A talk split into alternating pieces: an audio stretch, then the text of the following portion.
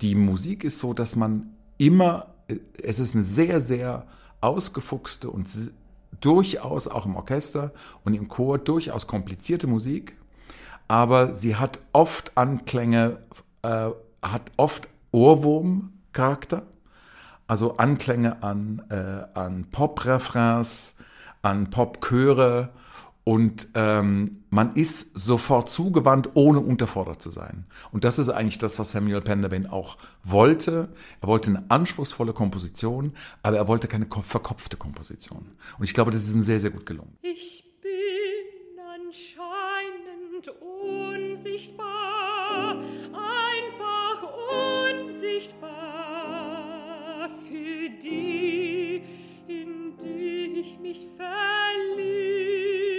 Und Samuel Penderbain steht eigentlich kompositorisch mit dem einen Bein in der ganz klassischen Kompositionsausbildung europäischen Zuschnitts, mit dem anderen Bein steht er aber in der Popkultur.